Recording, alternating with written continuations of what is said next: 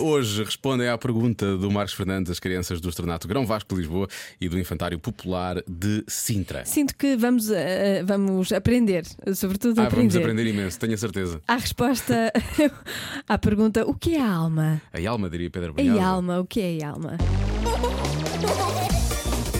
Eu é que sei. O mundo visto pelas crianças. A alma é uma coisa de paz, para não haver luta.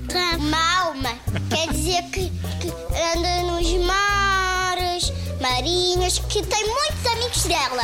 São palmas. As almas são palmas? São palminhas. é uma coisa que nós temos no corpo. Em que sítio? Eu não sei. O que é a alma? É água. A alma. Um rio que está molhado. Isso é água, mas a alma é o quê? É água molhada. São as almas quando, quando cantam parabéns e vão para outra escola e não veem mais ninguém. Hoje é dia de Ah, cantam festa. as nossas almas. cantam as nossas almas. Para, para, para. É isso. O que é que são as almas? Sim, são cantoras. O que é que é uma alma penada? Ah. Estou a pensar. É que não tem escola. A alma penada é um fantasma.